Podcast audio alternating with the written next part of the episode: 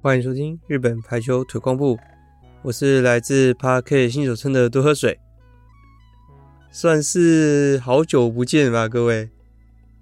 原本上礼拜应该要更新的，结果，嗯，最近生活上出现了蛮多的变化，最终还是来不及录，应该说，或者是说也没有时间录。那我今天终于找到一个时机，可以。来更新这一集了。那今天内容其实会蛮多东西的，因为从过年前，然后到现在，其实已经一月，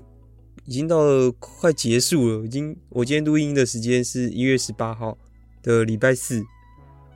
那其实从过年前跟大家说哦，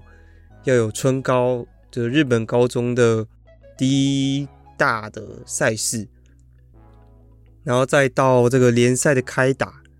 那在联赛开打前呢，这个又发生了这个地震，日本就发生地震，在靠近东北海这边的这个石川县。那石川县的话，又靠近那个县市的地方，又以石川县为据点的俱乐部。那那周围也有其他的俱乐部。那也相应受到了这个影响。对于某些队伍来说，其实影响算是蛮大的，甚至影响到了选手的这个心灵的这个状况。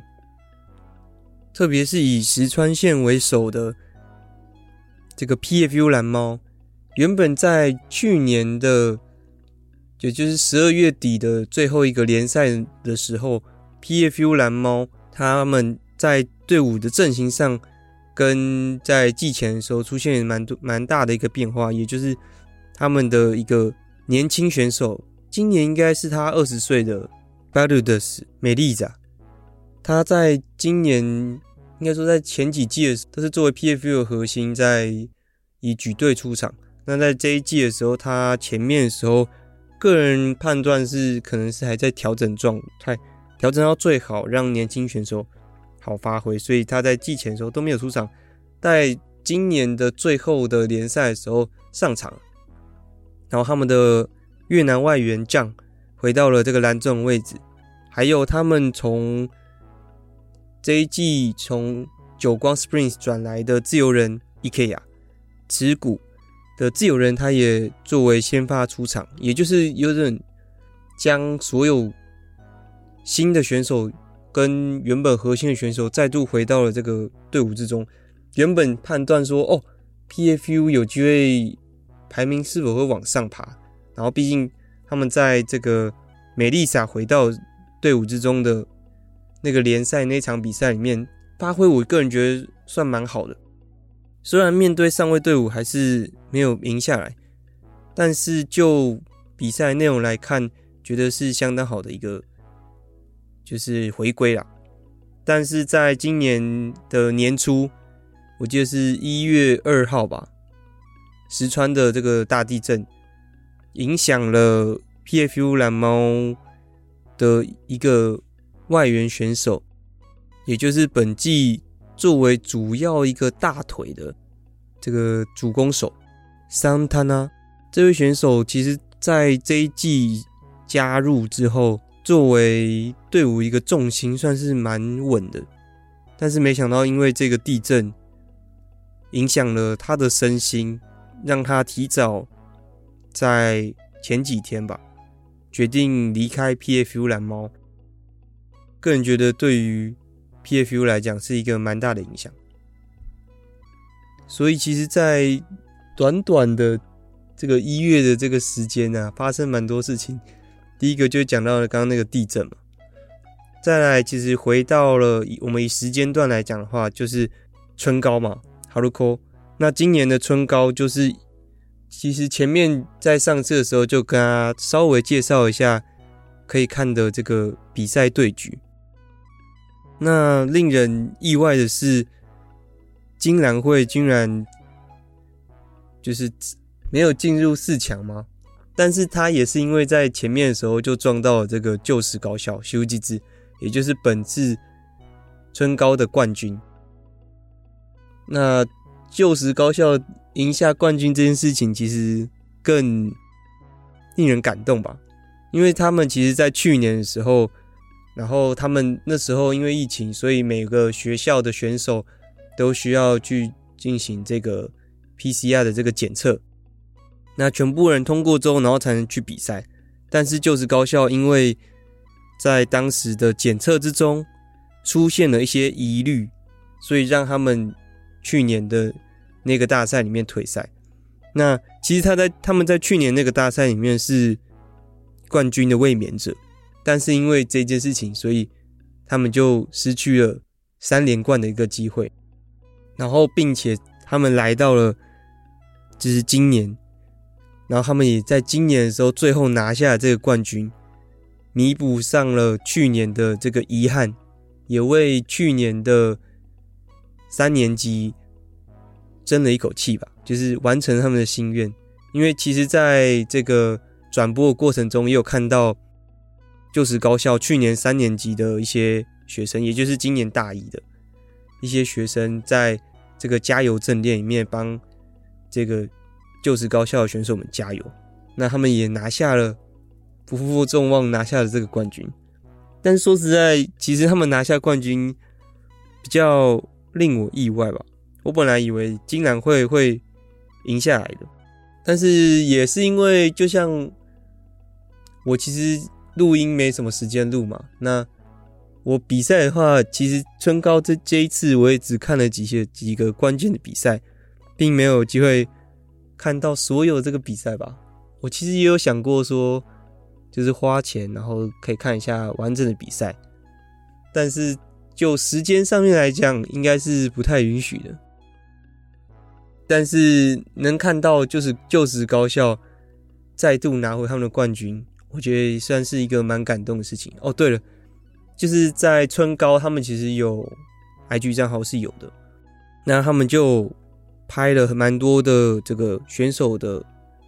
诶、关系的内幕啊，或者是跟家庭的一些短影音，在他们的 IG 上。我觉得个人看的时候是会蛮感动的，有时候甚至不能说是流泪，但是有一点会有点小哽咽嘛，会被那种嗯，不管是就是家人为选手们加油的这种相互支持的这种感动，还是说可能诶、有的有的选手是就是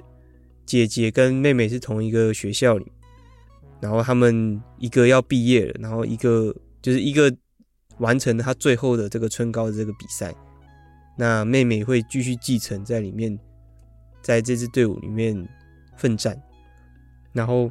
这个关系性就会让人有点感动。那我个人也觉得这个拍的真的是蛮好的。然后有这种，而且他的那种影片不是很长，所以其实大家很快就可以看完。然后他又是因为有四十多所学校嘛，所以每个都是这种短影音，所以稍可以稍微知道一下，就是每个学校的一些小故事。就算你完全可能对于这些学校不认识，或是对于这选手完全不认识，但是透过这样的一个方式，可能会稍微让你对这个选手有一点印象，然后再连接到你看比赛的时候的一些，就是哦，这个选手。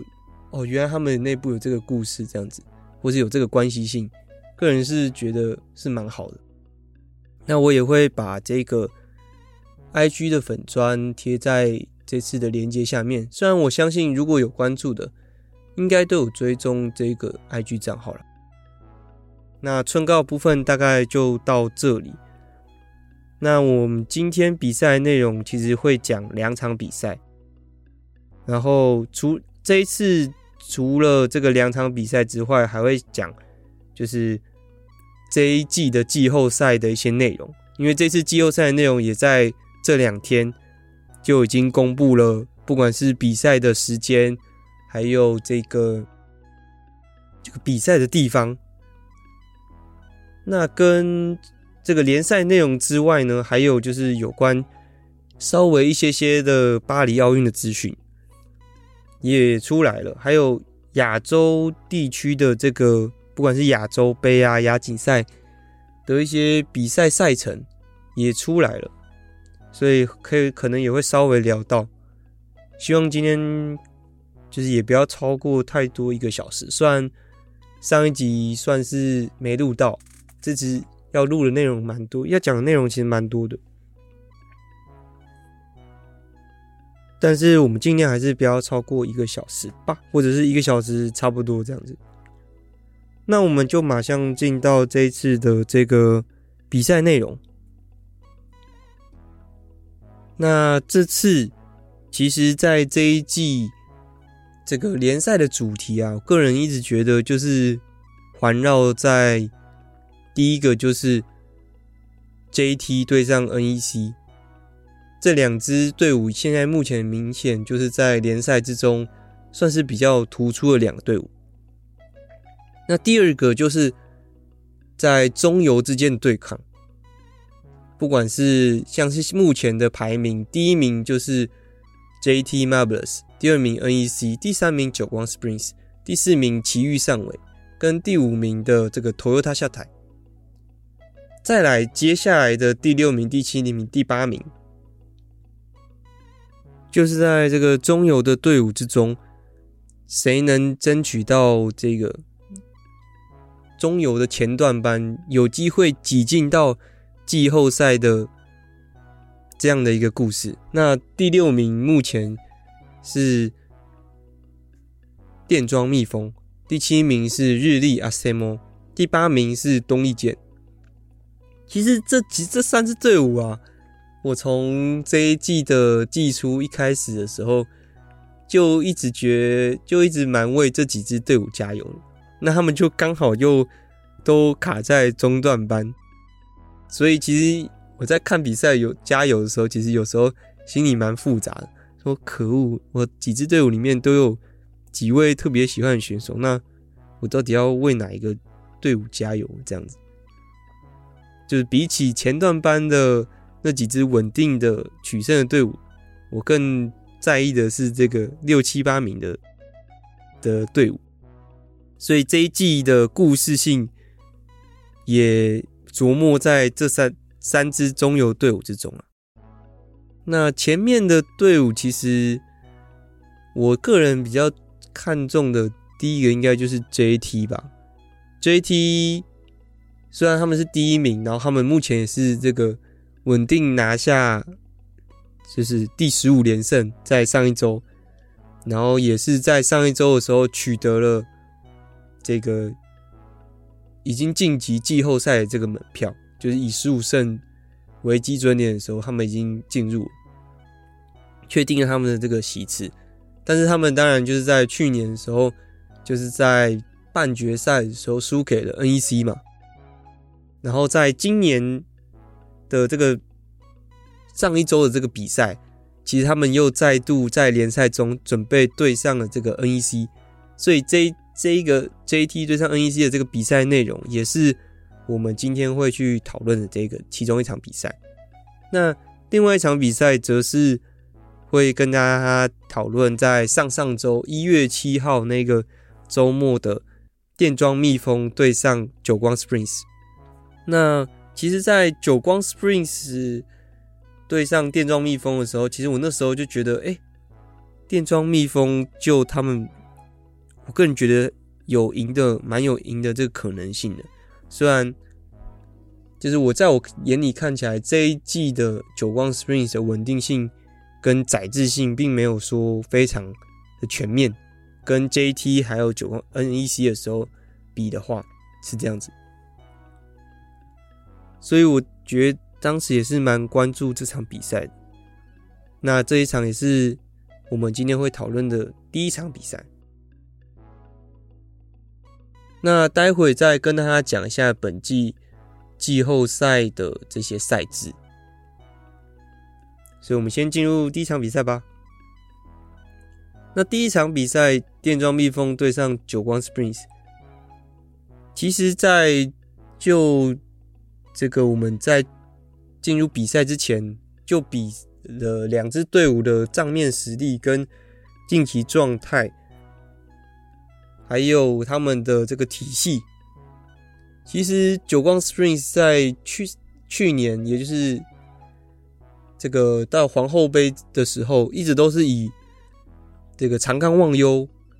跟他们的外援 Adams 作为这个进攻核心。很明显，前期的布局啊，什么球啊，基本上都是以长冈望优为最多球的分配吧。然后再来就是 Adams，但是在这个进入过年，也就是这一场，诶，一月七号应该是礼拜天，所以一月六号的时候是礼拜六，所以就是在一月六号的这场比，嗯、反正就是。不是电装蜜蜂那场比赛，但是从今年年初的第一场比赛的时候，就能完全感受到久光 Springs 的战术的改变。当然，也跟 Sakai 的配球，我觉得也跟整个队伍决定要走的方向也有一些变化。因为毕竟他们在久光 Springs 在皇后杯的时候吃了，就是 NEC 的。古贺的拦鬼之拦网打到真的是没办法继续进比赛继续进行，让皇后杯的最后一场比赛说实在输的有点没那么好看，所以就是长光又一直被拦，然后最后举到了这个 Adams，虽然说让 Adams 稍微有稍 Adams 发挥是稍微有一些啦，但是但是只剩一单边的。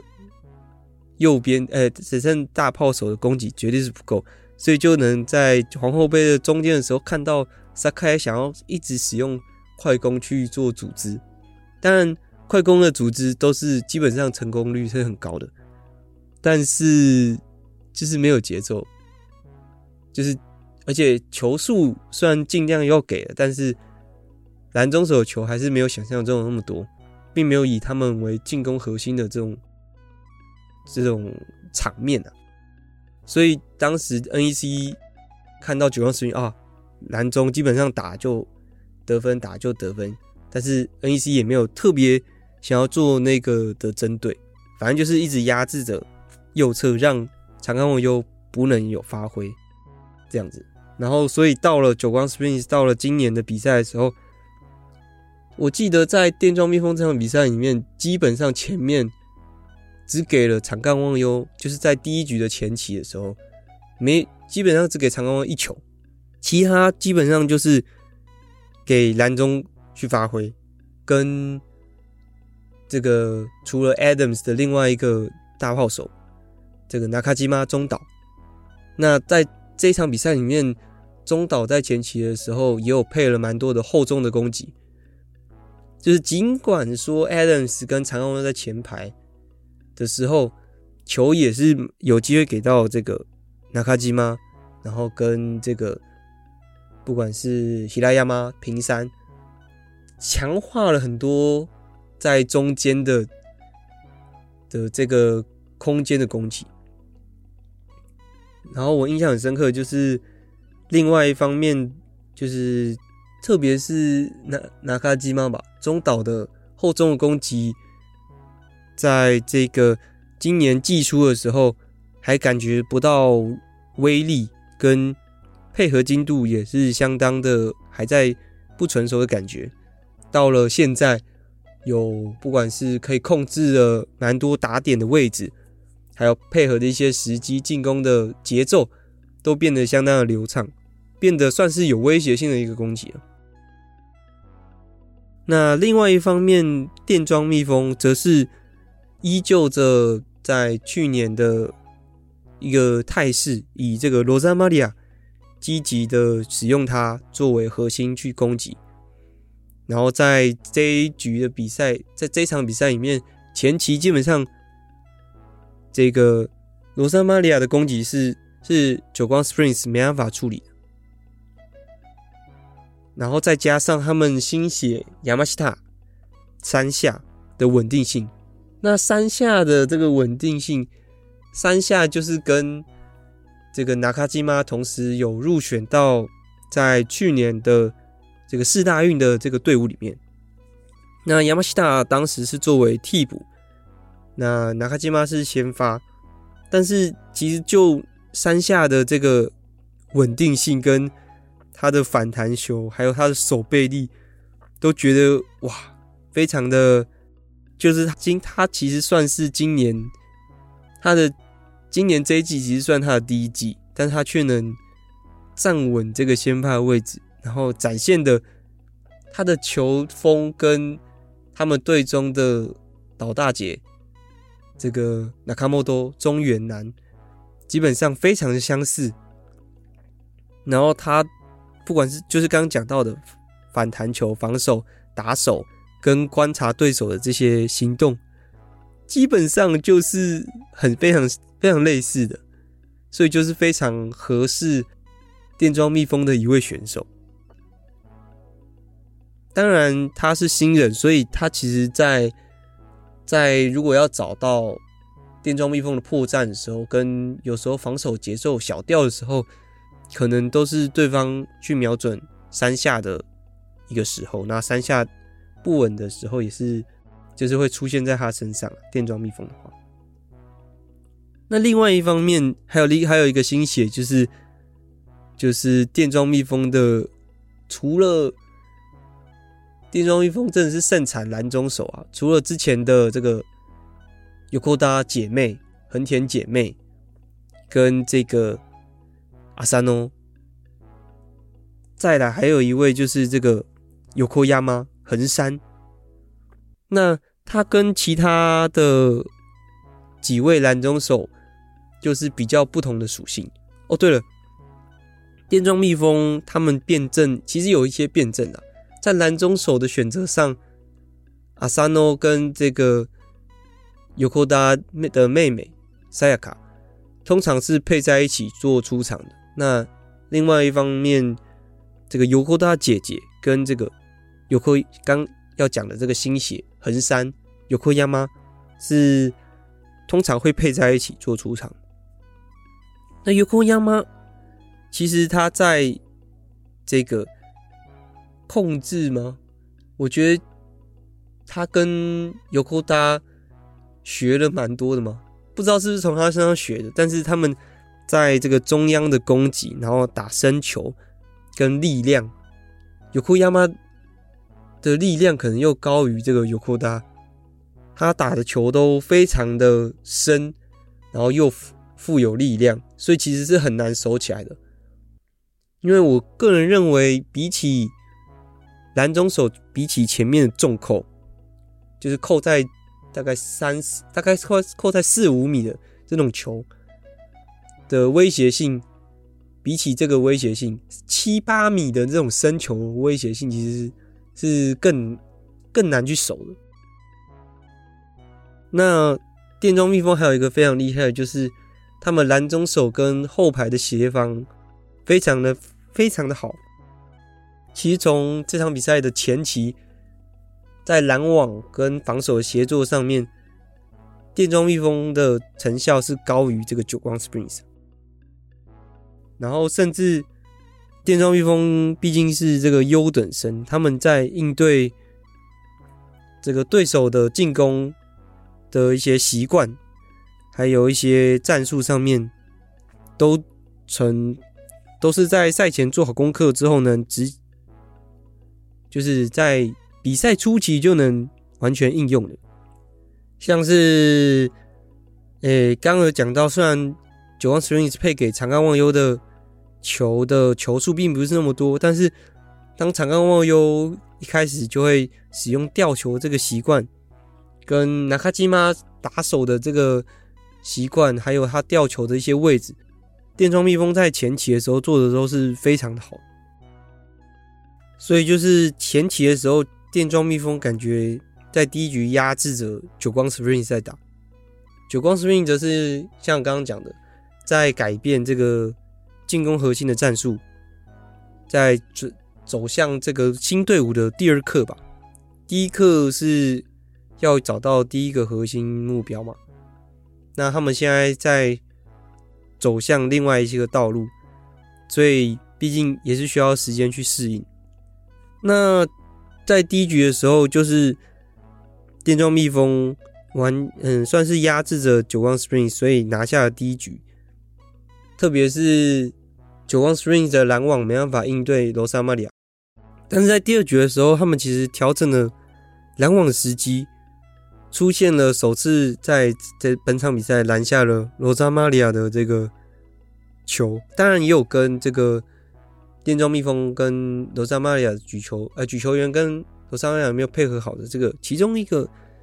当然是有微微的没配合好，然后被久光 Springs 抓到。但是抓到其实就能显现说，久光 strings 在拦网状态，呃，拦网战术上面的调整。然后也有提到说，刚好提到说，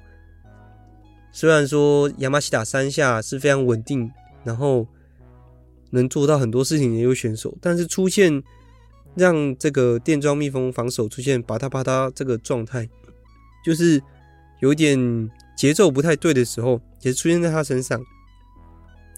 那久光 Springs 也是继续运用了刚刚讲到的，开始以这个纳卡基玛为进攻核心的切中，呃，就是在中央位置上面的这个运用。除了在后排攻击的后中的运用之外，也有趁电装蜜蜂防守不太状态的时候，配少数配合他们的这个内切的攻击，这样子，就是哪卡基玛抽切这个中二号，然后配这个蓝中手的 B 块的这种的这种切二号的交叉配合。然后，当然，电装蜜蜂虽然说刚刚说到了非常多它好的部分，但是它确实在，嗯，随着防守的精度的下降之后，它攻击的配合精度也会同时的下滑。我觉得是他们的一个缺点之一吧。所以第二局的时候，在久光 Springs 的调整下拿下这场比赛。那来到第三局的时候，其实双方根据前面的这个拦网调整之后，这个电装蜜蜂也随之应对了对方的状态，然后去调整了这个战术。在第三局的时候，双方在拦网上拦网的成效上面都感觉有相当程度的一个这个调整，然后跟改善。也拦下了对方重要的一些选手，然后特别让我印象深刻的是电装蜜蜂的调整。尽管随着这个比赛的进行，久光 Springs 对于罗萨玛利亚的攻击的拦网战术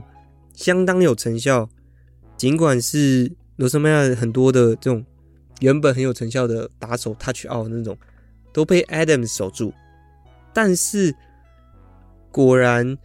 电装蜜蜂还是以这个防守为最基础核心的这样的一个队伍，他们中盘由这个浮流的超级防守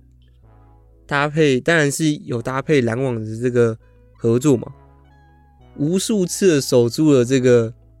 来自久光 Springs 强烈的这个攻击，然后最后反手围攻，拿下了这局在中盘的这个流向。所以也就是说，我个人觉得，在第三局的中盘，由于浮流的发挥，他的防守的能力，拿下了这场比赛。各位去如果去看的话，一定会觉得真的是超级 play，然后也能理解为什么我说这一局是由浮流拿下的。但说实在，其实，在整体的比赛的内容来看的话，久光 Springs 其实每次跟呃他对上电装蜜蜂这场比赛，每次都是以小幅大概一两分，可能两分的两分差领先着电装蜜蜂。这个原因，我觉得果然还是在于久光 Springs 对于这个在整体上面的战术的调整吧。特别就是像刚刚讲到的，他们应对了这个罗扎玛利亚的这个进攻做得相当之好。在第一局之后，基本上罗扎玛利亚已经没有办法再像前面一样，就是无所随便的得分了。然后现在的久光 Springs 果然还是以就是偏向进攻型的这个队伍，相对电装蜜蜂来的防守的阵列来讲，那到到了第四局，这个久光 Springs 派上了这个蛤蟆妈子冰松，蛤蟆妈子他回到球场上，我记得应该是去年年底的事情，就是在皇后杯的时候，我记得。哎，皇后杯的时候应该是这个这个哈阿拉基的出场，但是我记得在联赛的最后的时候，应该也是有哈妈妈子的出场。那么哈妈妈子再度回到了这个第四局的时候，来到了先发位置，在前面的时候分数得的不算特别的多。当然也是使用背飞，然后有一点成效，但是终究我个人觉得这场比赛跟他的关系性并不是这么大。胜败的话，那这场比赛同样，哎，这这局比赛同样是由久光 Springs 以一两分的方式去领先，然后带到了这个，就是其实在这场比赛里面，除了就是刚刚讲到了嘛，一开始以纳卡基玛跟蓝中守这个有平山啊，跟这个欧塔克大竹去做中间的这种以中间为核心的这种进攻战术，但是随到了刚讲到的这个第三局，然后到第四局，长冈望悠跟这个 Adams 的配球的提升也是有明显的出，就是也有明显的提升在他的配球上面。当然，我觉得这样的这个配球啊，肯定是为了减少对手对于 Adams 跟长冈望悠的盯防，而且是很明显的那种。在第三局的时候，我印象就有让长冈望悠打这种 no call 的这种进攻，就是有直接骗掉对方的拦网。到了第四局的时候，虽然说这个。电装蜜蜂也有想要去调整，但是我觉得其实就是像刚前面讲，前面一开始的时候并没有让 Adams 跟长冈望悠的这么明显的突出，所以让电装蜜蜂其实在调整的速度上面，我个人觉得似乎没有这么快，就是随时要准备去盯防 Adams，所以让。其实九九光 Springs 在这场比赛里面能运用长冈望悠跟 Adams 去得分的这种决定性是蛮高的，让他们能有确切终结比赛的，或者终结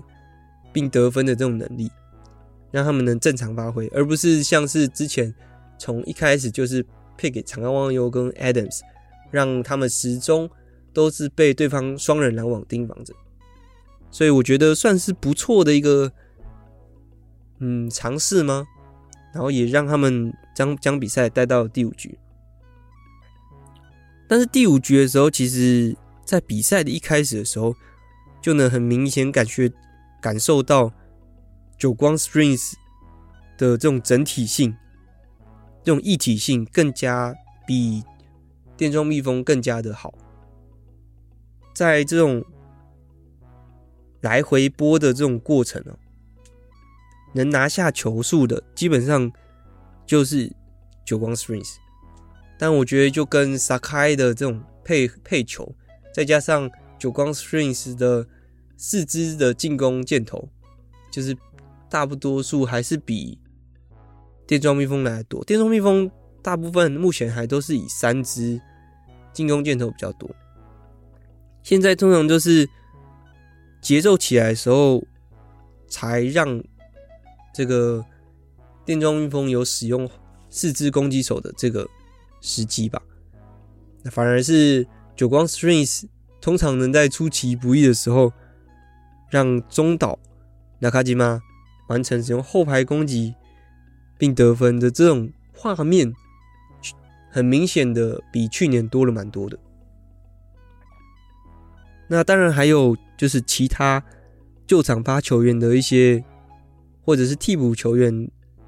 带来带给球队的一个影响吧，或是带于带给战况上面的一个影响。特别是在这场比赛最后，这个 Kitamoto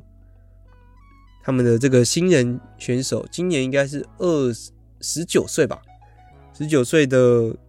这个这位选手，他在漂亮的这种短发球破坏掉了，在第五局的中盘呃中间的时候，进入最后的时候，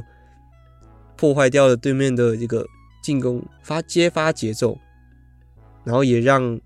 久光 Springs 很好的应对了对面的攻击，然后罗萨玛利亚的状态也很明显的随着比赛进行出现下滑的这个情况，不管是出现了进攻的失，就是打 out ball 啊，瞄准他需要就是没有瞄准到，或者是挂网的这种球，当然举球的这种配合精度也随之而下降，也显现着电装蜜蜂的。不管是配合程度啊，还是说在战术的选择上，需要更多的的这个成长吧，特别是攻击。所以在这场比赛里面，最后是由久光 spring 以三比二拿下了这场比赛。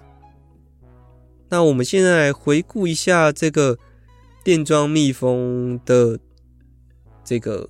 在这一场比赛之后。的一个状况，毕竟为什么我们不讨论久光 Spring 而讨论电装蜜蜂呢？毕竟刚刚讲到了嘛，这一季的主题之一就是中场的这个竞争。久光 Spring 基本上很高几率已经进入到这个季后赛，反而是季后赛最后的一张门票会是由中有哪一支队伍去赢呢？所以我们现在来看一下，需要很需要胜场而进入。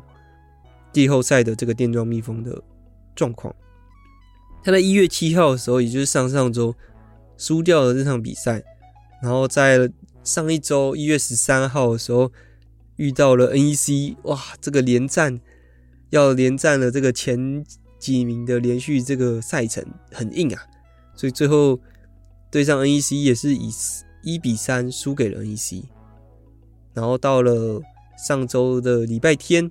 电装蜜蜂对上了骷髅杯，以二比三输给了这个骷髅杯。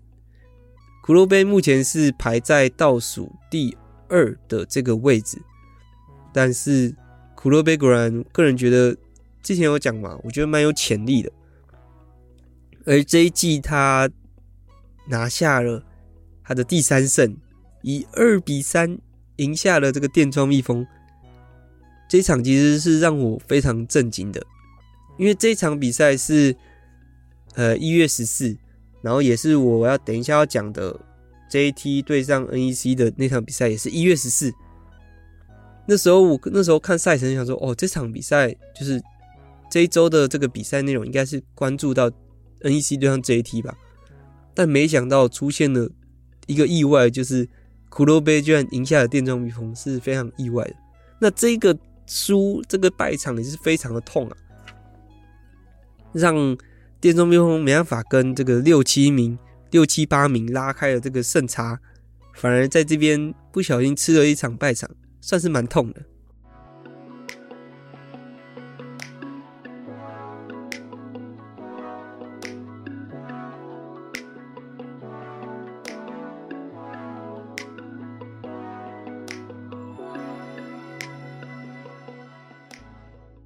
接下来就进到了这个我这一季关注的另外一个队伍，也就是 JT 吧。JT 因为为什么会个人会关注呢？当然除了我在去年的时候开始到现场比赛、现场观看比赛嘛，那两场都刚好都是 JT 的这个主场，也让我对他们的选手更加的关注，然后也有出现几个个人觉得蛮不错，然后也蛮喜欢的选手，所以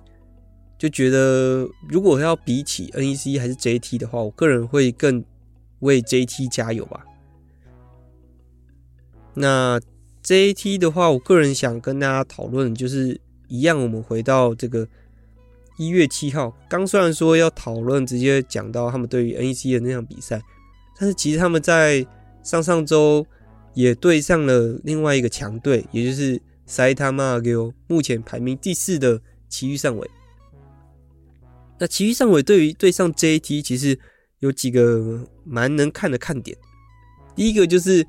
埼玉上尾的核前核心 San Diego，来自这个菲律宾的外援。蓝中手，他转这次 J 季转到了 JT，所以也就是当时三加狗其实在塞他妈里面算是非常个人觉得非常重要的位置。虽然其余上尾在这一季的上先发的这个蓝中手，这个亚马纳卡三中一号的这个三中，在篮篮网数据上面的表现其实。也非常的不俗，也是在这个篮网数据的前几名，但是个人在个人觉得还是差距在于能随时运用篮中的这个时间跟能力上面，Santiago 还是比三中高出了一段的档次吧。所以埼玉上尾其实在这一季的时候，个人觉得在前半季的时候，并不是非常适应的这个战术。就是没人少了一个箭头的这种感觉，但是奇遇上尾其实，在他们在皇后杯的时候，并没有派出先发阵列，而是去训练新的后备选手，而且个人觉得那些后备选手并不是会在联赛做出场的一个选手，蛮多是这样子。但是他们在这一季的季初的时候，给出了一个个人觉得哦，他们这一季的一个答案吧。他们原本在上一季的，嗯，原本在。季前的时候，就是前半季的时候，通常是让这个伊瓦萨基、岩崎跟这个妮达去做这个双人搭配，就是一个是举球，然后妮达是作为举队。但是他在这一季的第一场比赛的时候，就让这个伊瓦萨基、岩崎跟这个库洛戈，本季从东丽箭转来的库洛戈爱去做这个搭配。那在这场比赛里面。他们对上 JT 这场比赛里面，很明显就是以这个骷髅沟当做这个进攻主轴，就是比起让大炮手前半季的时候，比起让大炮手用这种后中啊，然后大部分球都配给这大炮手之之余，到了这个后半季这这一场比赛里面，很明显是以这个举队为进攻这个核心，配了非常多的球给他。那说到这个伊瓦萨基跟这个库洛戈，他们也同是这个出生于这个下北池承德的这所高中，虽然年龄差有点大，但是他们的出生是来自同一个同同一所高中的。那他们这一次的，既然讲到下北池承德，他们这一次的这个下北池承德在春高的成绩也是打进了这个冠军赛，跟这个就职高校。一决胜负，虽然最后很可惜是以亚军收场，但是也是下北泽承德近年来最好的一次成绩吧。因为在去年的时候，我印象是四强，然后就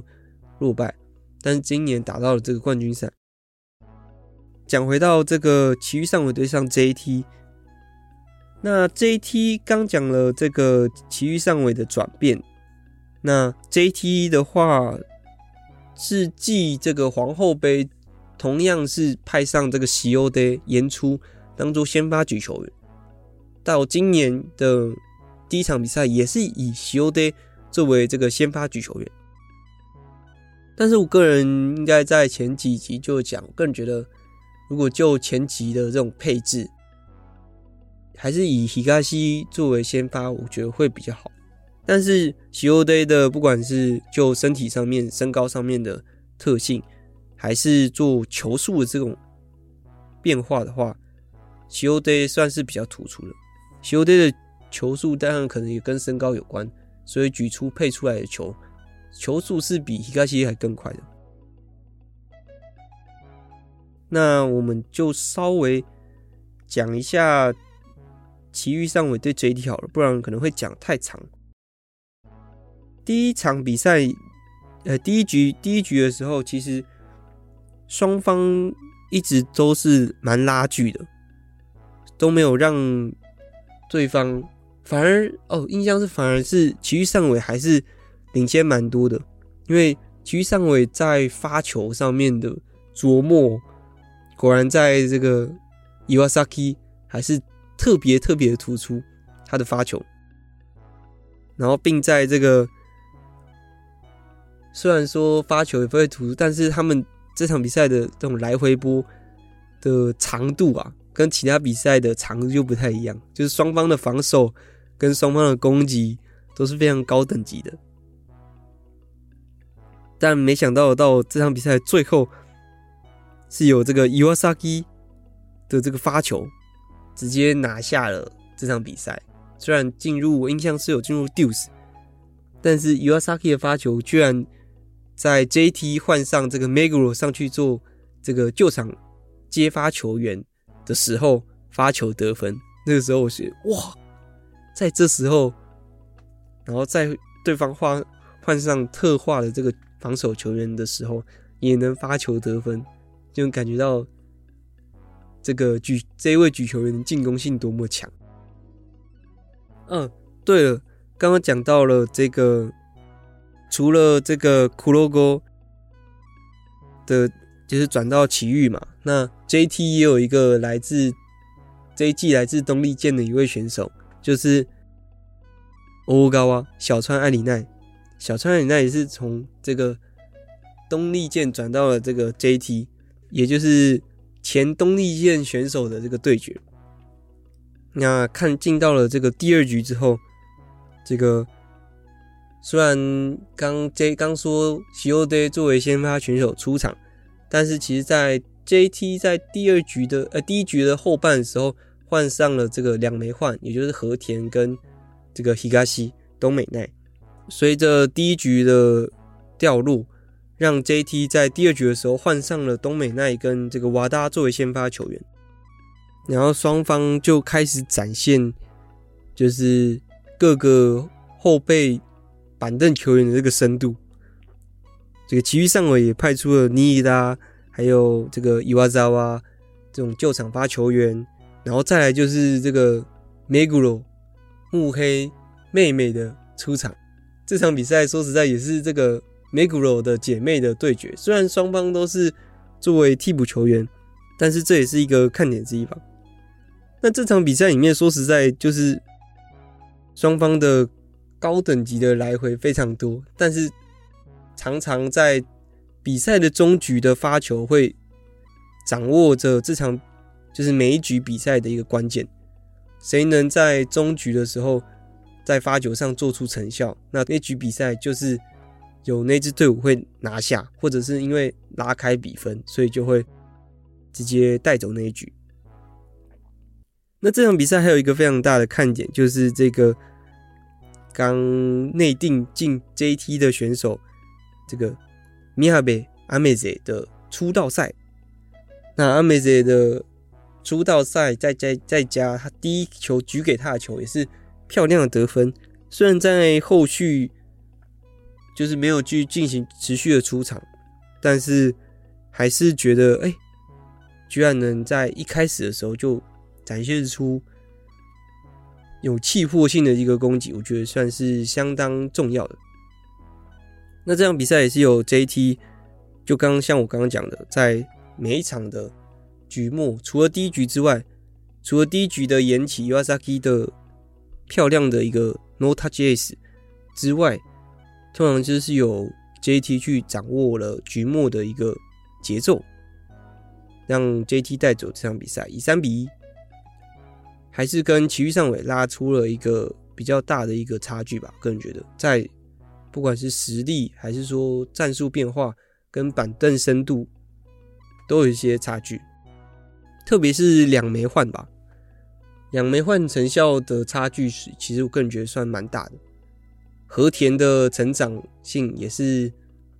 非常的突出，特别是要我们接下来要讲的，他们对上 NEC 的这场比赛里面，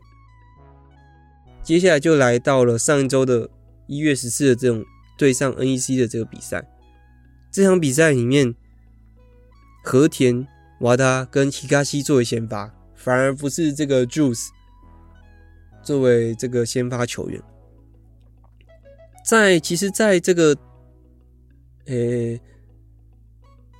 埼玉对上这个 JT 的比赛里面的时候，就有看出 Juice 的状态其实并不是非常好，所以才到了刚讲到了到了第二局之后，是由这个和田作为先发选手。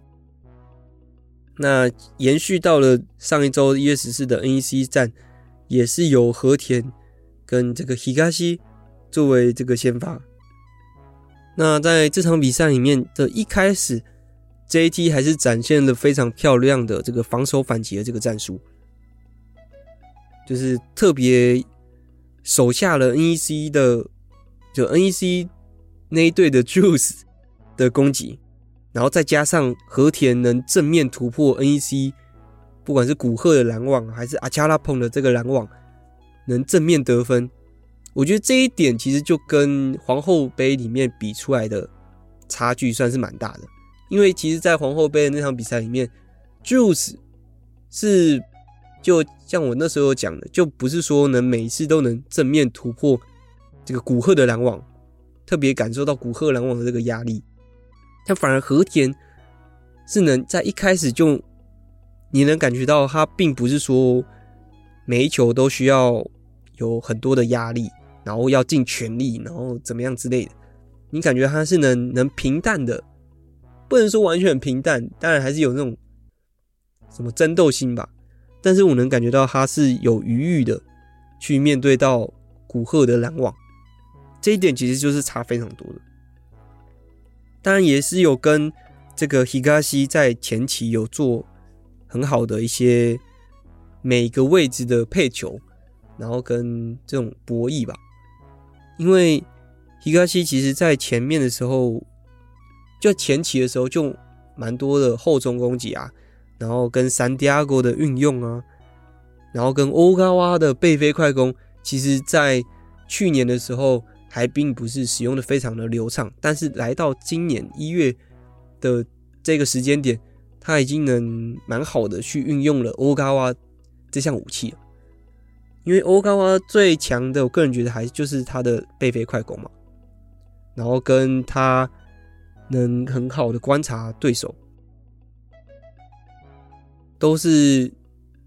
要使用欧高娃这支剑的时候非常重要的一个运用，所以配合要配合好到一定程度才行。那他这时候这个时间点，皮卡西已经很好的能使用了，所以不管是快攻的。右侧的攻击，还是快攻中间的攻击，甚至到了这个 JT 也会使用切二的这个进攻战术，然后再配合上能稳定得分，或者是说个人觉得还是非常突出的这个林琴奈海亚西，海亚西在这一季的怎么讲？他除了这种一般的这种吊球，还有这种用手指的摸。那种要怎么讲啊？就是小包小包球吗？攻击的攻身，然后最后轻轻的包球，球会直接落到前面，甚至说到了那种打手是完全没办法去防守的这种直线打手，也是运用非常多不同的这种进攻技巧，显现他的能力值非常的高，这样子。所以其实 NEC 没办法复制他们在皇后杯的时候赢下 JT 的那个获胜方式，因为和田的这个存在，我个人觉得还是非常大。所以在 NEC 在第一局结束之后，其实第一局结束前吧，他们就先换下了这个阿恰拉蓬。个人觉得阿恰拉蓬状态在接发状态并不是非常好，但是也没有说状态非常差，所以觉得当时觉得哎、有些意外。但是换下了这个 Hirota 爱，但是他们在第二局的一开始的时候又换上阿恰拉蓬，就让我觉得其实应该是这个换人前面的那个第一局换人是作为这个，因为那第一局的时候分差有点大了，然后需要去做一个时间上的沟通，所以我觉得那个换人是下去跟他进行战术的沟通啊之类的，所以 NEC 的应对其实也蛮快的。那说到这个 JT 的话皮卡西虽然呃进到第二局的时候皮卡西虽然是有这个个人觉得是一个节奏前期节奏制造非常厉害的一位举球员，但是有时候确实会断一些节奏。那断的节奏的时候，其实就会被 NEC 抓到，NEC 就是透过那个时间点的时候抢下这个比赛的节奏。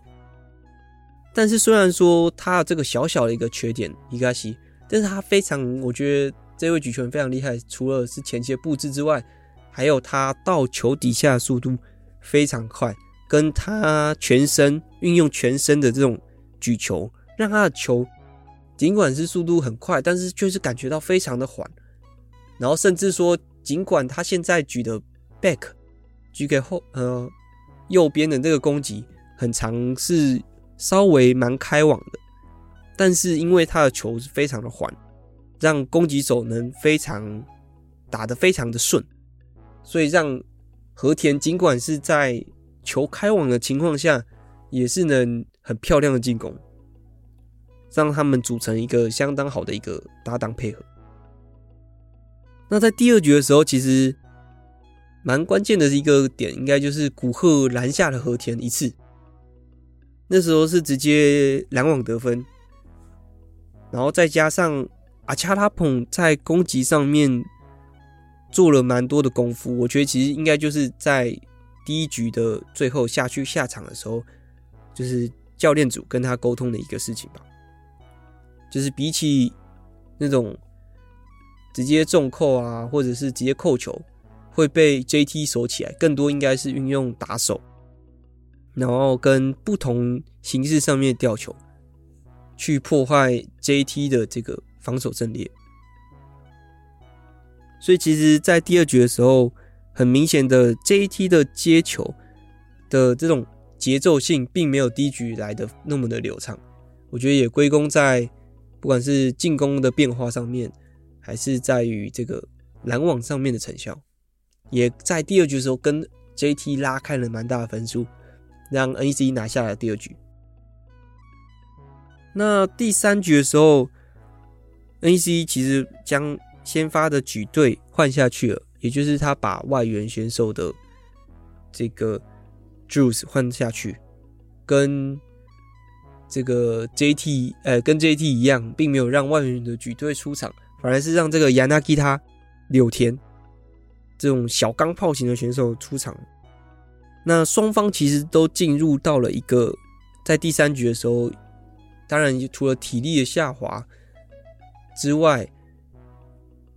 双方的一个战的这种战术或者是双方的防守都进入到一个并不是非常稳定的一个状况，然后也双方找出了相互相的突破口，像是 NEC 在发球上面就直接发掉了这个田中塔纳卡。那另外一方面，NEC 的阿恰拉捧的接发球也是出现了一个破绽，所以双方在这时候开始进行了这个选手的变换吧。NEC 开始换上了这个老将们，当然大炮的话，刚刚讲到阿恰拉捧的话，就是换到了这个 Hiroda U 二十的这位选手，呃 U 二十一的这位选手，那这个。除了 NEC，除了这之外，也换上了这个西马木拉岛村跟乌埃诺上野。上野在就是在这个皇后杯的时候发挥发球发挥非常漂亮的那位拦中手。然后跟亚纳刚讲的亚纳吉他柳田嘛，作为这个先发选手。所以到第三局的时候，NEC 开始进行大量的这个变阵，派上了许多老将们。那 NEC 哎，但 JT 的话，则是在这个将田中换成了这个尼西卡瓦西川。呃，尼西卡瓦而 JT 让我感受到的就是年轻选手的这个成长吧。不管是西川，他连续在关键的时候连续发喷，发喷了两次古贺，然后能让 JT 直接抓住那场那局比赛的这个流向，再跟这个瓦达和田的这个成长，他的跳发球也是破坏了对方的这个接球，反而是这个 NEC 虽然说无为 no。很漂亮的这个发球，但是却被 JT 的接发球很好的接起来。那 NEC 哦，对，NEC 还有一个，他也换了这个举球员，将这个中川那个 Nakagawa z a 这个身高比较矮小这个举球员换上了去，然后跟岛村的这个。诶、他们在应该是诶亚亚锦赛的这个配合，能感觉到他们的配合的熟练度非常的高。但是在这个 JT 的拦网的一触率的提升之下，让虽然说有几次是非常漂亮的配合，但是蛮多的拦网战术都是被 JT 给守起来的。最后在西川跟和田跳发呃的的发球上面的成效下面，让 JT 拉开了跟 NEC 的这个比分差，然后让 JT 拿下了这场一二名的战争，并以三比一赢下了这个 NEC，让我感觉到哇，这场大赛这场大战其实从前期的布局，JT 从前期的布局，然后选手的成长。然后到这个双方比拼后备球员的这个深度，你感觉到哇，和田真的是很强。这场比赛真的感觉到和田很强。当然，这场比赛的 MVP 虽然刚刚都没有提到，但是尼西萨基西奇的这位自由人，很明显能感觉到他跟选手们之间的这个。连接性跟他们互相沟通的这个内容非常多，能感觉到他跟小岛口吉妈的这个比拼是在同一个台阶上面，所以也让人觉得啊，除了刚讲的攻击手们之外，举球员、自由人的这个成长性都是令人畏惧的。JT 也能感受到 JT 这个队伍的一个魅力。那相反的，NEC 就觉得他们在进攻的这个进攻的怎么讲变化性，并不是那么的比起 JT 那么多。从个人的技巧上面，就能感觉到有一点差距吧。好啦，所以 JT 又是拿下刚回到刚刚前面我讲到十五连胜，拿下了季后赛的这个门票。那我们开始就来稍微提一下。本次季后赛的一个赛制吧。本次季后赛由于这个跟前几季比起来的赛程的缩短，季后赛来到了这个二月底就开始比赛，然后最后的冠军赛在三月初的时候就出来了。所以这一次的队伍来能进入到季后赛的队伍来到六支，那六支队伍也给了中游队伍的。相当大的这个机会。刚刚讲到第一名、第二名、第三名、第四名，基本上都是确立。我个人觉得能进入到季后赛。第五名的队伍也是托沃塔下台，其实他们在前面的胜场累积其实算是相当之多的。那托沃塔下台反而是我这一季比较少关注的的队伍，所以我可能会再看一下，但是。果然还是关注在谁能挤进第六名，然后拿下季后赛门票。因为电装蜜蜂在输给骷髅杯的时候没办法拿下第八胜，其实非常的痛啊。所以他现在还是跟这个 Hitachi 同样是七胜八败。那偷猎紧追在后是这个六胜九败。那我们来看一下。下周的这个啊，这一次的这个季后赛的冠军赛啊，我觉得我相当有机会能到现场一看，也就是我的第一次可以到 V 联赛的季后赛，甚至说冠军赛，看到那个整个跟一般联赛平常的时候不不一样的一个光景，个人是非常期待的。然后我到时候也会应该也会拍一些照片跟大家做分享，有机会的话啊，有机会哦，因为我的 因为我的那个当时去年在看这个奥运选赛的内容也还没出来吗，所以我不敢跟大家做保证，但是我一定会到现场然后拍照，拍照的话应该会赶快做整理跟大家分享。那。来看一下，在下周的这个赛程。下周赛程，我个人第一个关注的应该就是东丽箭对上电装蜜蜂，这个真的是最大关键一战吧。那另外一方面，目前跟电装蜜蜂同分的 Hitachi，他是要对上骷髅杯，也就是电装蜜蜂上周输给的一个队伍，所以是非常有趣啊。那个骷髅杯是能乘着这个气势。继续拿下他们的第四第四胜呢？因为第四胜拿到第四胜的话，就可能跟这个第九名、第十名的 PFU 还有 Okayama 冈山来到同样的胜差数。那谁是炉主又还是不知道了，因为第十一名跟第十二名基本上是这个炉主啊。但是因为下一季联赛会有改制，所以会是怎么样，又好像不太确定了。但是当然还是最避免能到最后两名嘛，所以谁会成为炉主？如果骷髅杯又赢下 Hitachi 的话，又会不知道的。那如果 Hitachi 日立输给了这个骷髅杯的话，那还不知道，因为电装蜜蜂要对上东丽剑。那如果东丽剑赢下了，就变成七胜九败。那如果是电装蜜蜂输的话，变成七胜九败。所以。如果 Hitachi 赢下的话，其实算是啊，就是很难很难怎么讲，就是这三个就是环环相扣，因为他们其实胜差数是太近了，然后又刚好是这周比赛又是第六名跟第八名的这个对决，他们又只差一胜一败，所以这一周真的是蛮关键的。那电装蜜蜂除了礼拜六关键之外，礼拜天也是相当之关键。他要对上目前第五名的这个 Toyota 下台丰田六女王，也是一个关键。如果他能拿下，能拉下来这个 Toyota 下台，到跟他们有机会。如果就是如果电装蜜蜂赢下这个土屋大下台的话，把他的胜场拉到八胜，那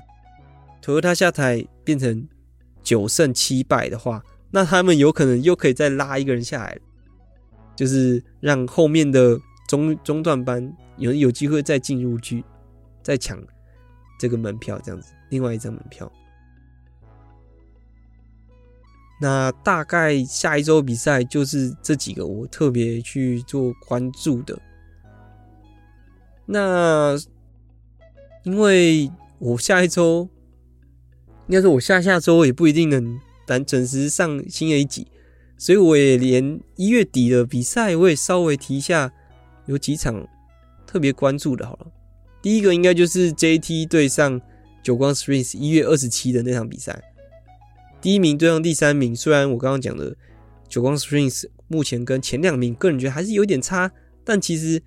久光 Springs 跟 NEC 胜场数现在是来到相同的一个情况，所以久光 Springs 其实。在调整完新的一个战术组合的时候，也是我觉得会让 JT 并不是那么好做。一开始赛前的一个预测这样子。那一月底的比赛大概就是这样子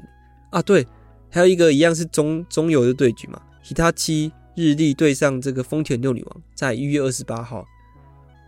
也是一个相当关键的一场比赛哦。那这个大概就是到这样子吧，还有刚也讲了这个季后赛的内容嘛。然后哦对，除了这个比赛内容之外，